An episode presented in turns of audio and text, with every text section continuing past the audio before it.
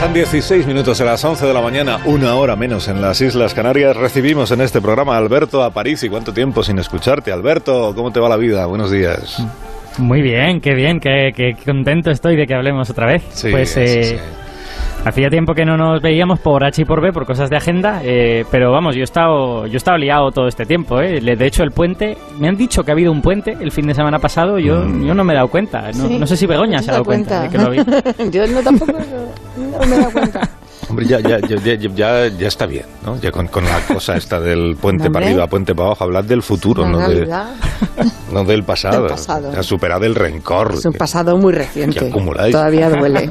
Muy reciente, ya estamos a jueves, el puente terminó el martes. Por eso, pues eso, muy reciente. Pues si, si queréis que hablemos de- del pasado mucho más reciente, eh, ayer por la noche hubo un momento importante para los aficionados a la ciencia y al espacio, ¿eh? porque fue el vuelo de prueba del Starship de SpaceX, ¿no? la, la empresa esta de Elon Musk, que dicen que quieren llevar a gente a Marte antes del final de esta década y que todos creemos que eso es un poquito pronto.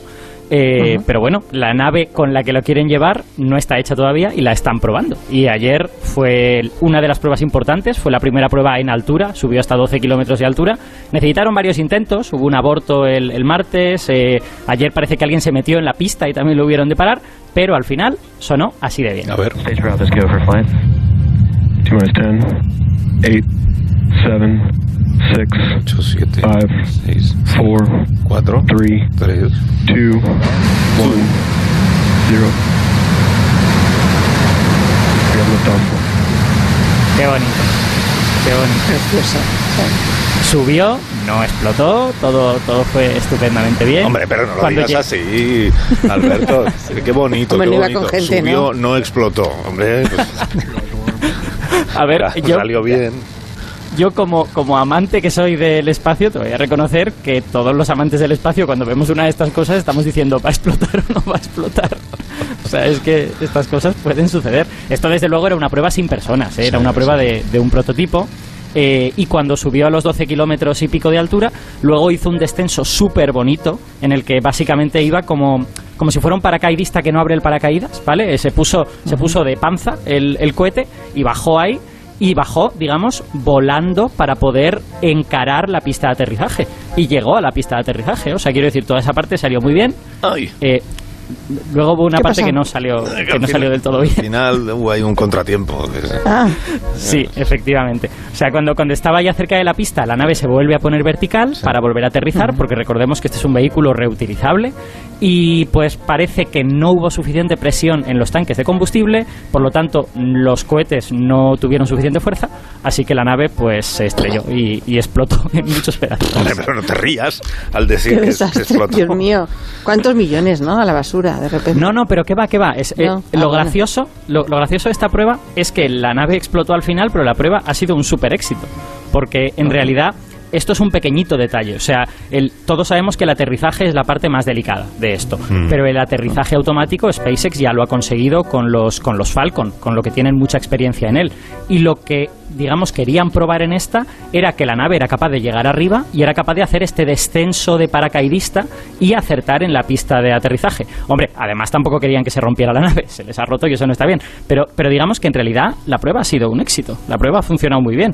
Porque pensemos que esto ni siquiera se parece a la nave definitiva que va a haber. Esto es un prototipo. En, en SpaceX se han hecho un montón de prototipos, ya tienen listo el siguiente. Puede que dentro de dos meses hagan otra prueba con lo que han aprendido en esta. Y, por ejemplo, saben por qué se estrelló la nave. Eso es muy relevante, ¿no? Quiere decir que el tanque de combustible lo van a mirar muy bien en el siguiente prototipo para que la presión sea la apropiada en el, en el aterrizaje. Y eso es cómo funciona la ingeniería, digamos. Claro, ha salido bien al 95%.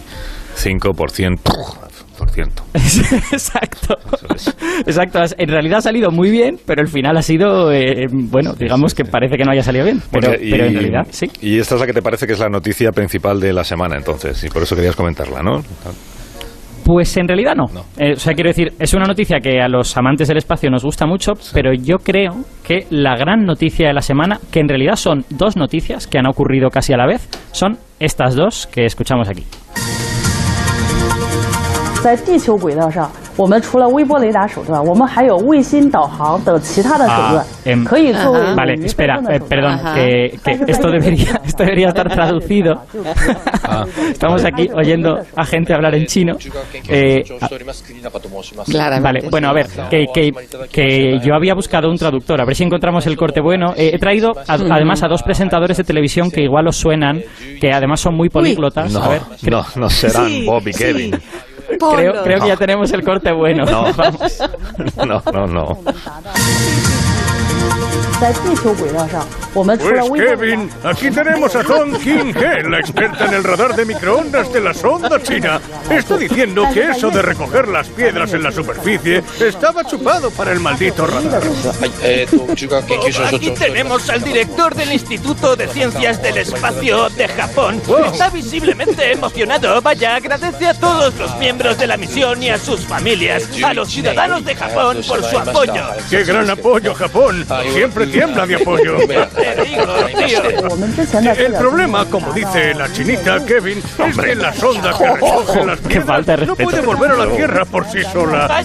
Tiene que subir a la órbita y allí acoplarse con otro vehículo, que es el que la traerá de vuelta. Ah. Esta tía sigue hablando y ahora debería salir mi corte. Es curioso, ¿cómo no para de hablar esta muchacha? Venga, maldita sea. Este, pues este señor japonés sigue agradeciendo, Bob, a la sonda Hayabusa, a la asteroide Ryugu, por dejarse tomar la muestra. Me temo, Bob, que termine agradeciendo a todo el maldito sistema solar. Debería hacerlo, es de agradecer, Kevin. No se calla, ¿eh? No se calla.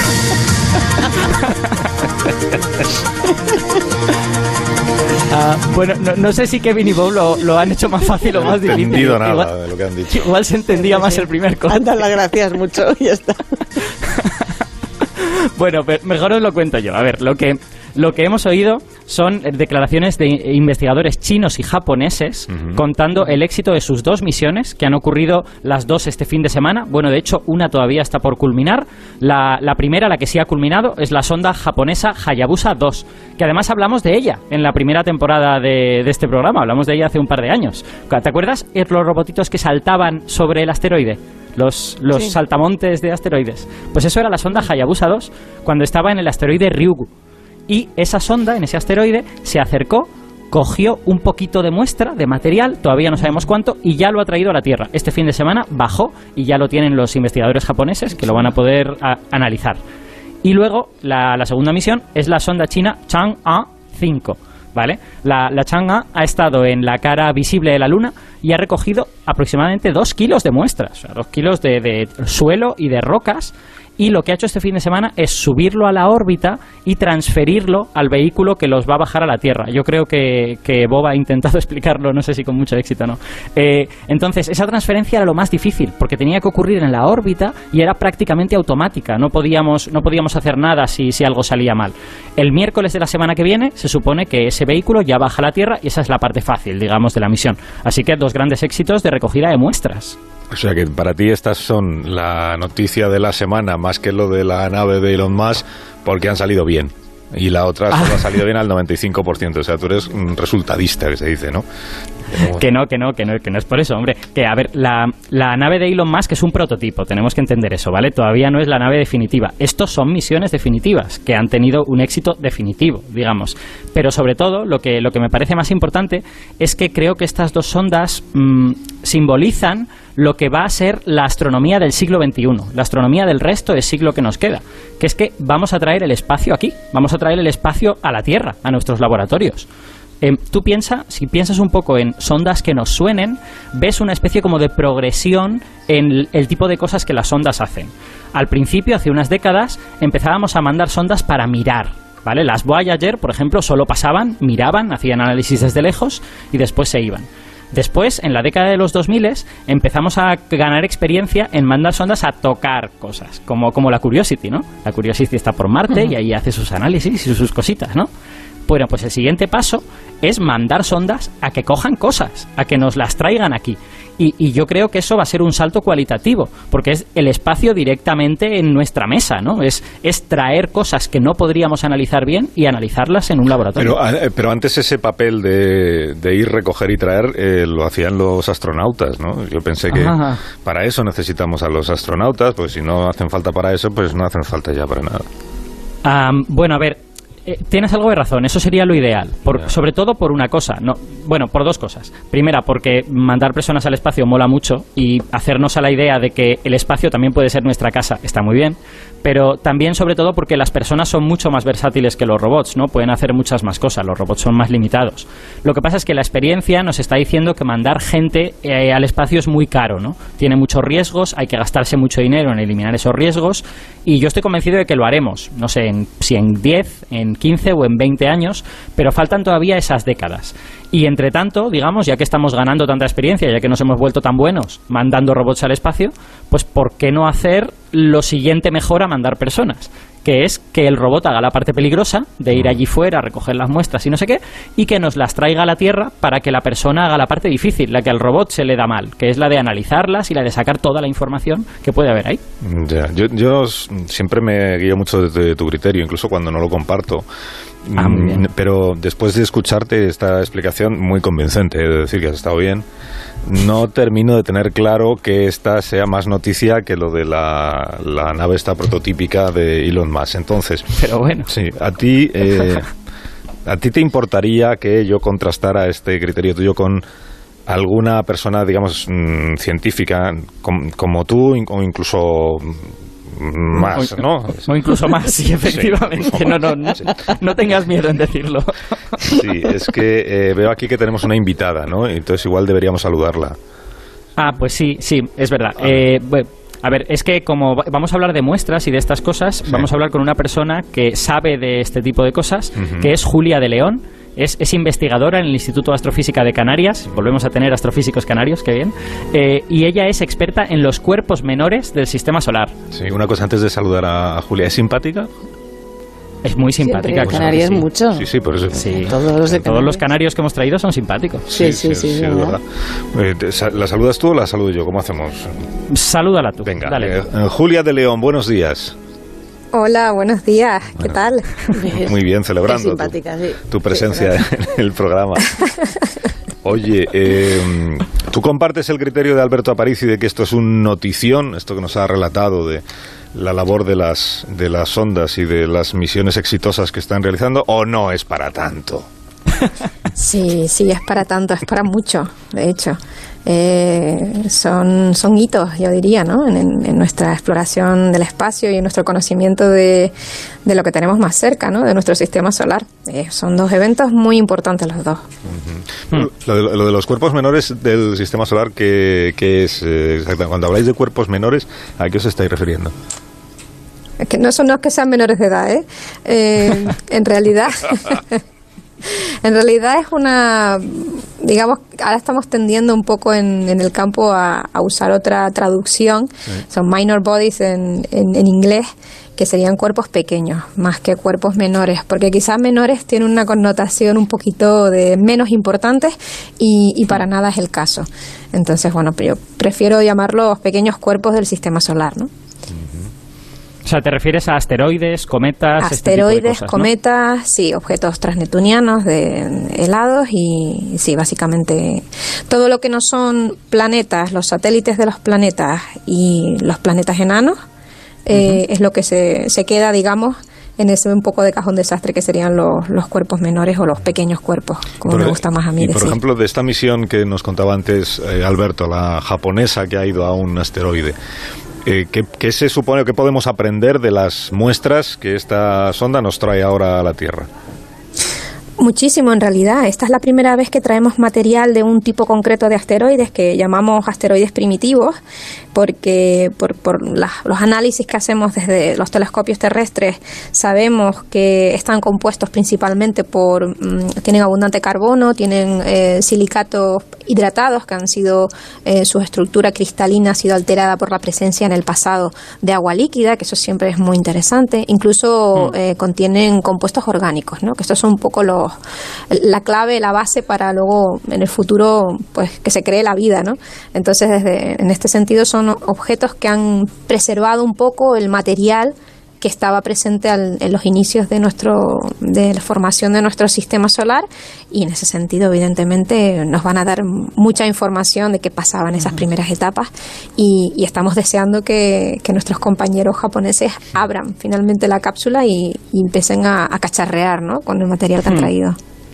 Carlos, para que, para que te imagines lo antiguo, para que te imagines lo antiguo que es este asteroide, eh, en realidad nos imaginamos un asteroide como una roca, pero este asteroide eh, le llamamos un asteroide de tipo pila de escombros. O sea, tú cuando lo ves de cerca, ves que es una especie de masa de eh, tierra con rocas no muy densamente compactadas. O sea, es, es una especie de pila de escombros unida por su propia gravedad.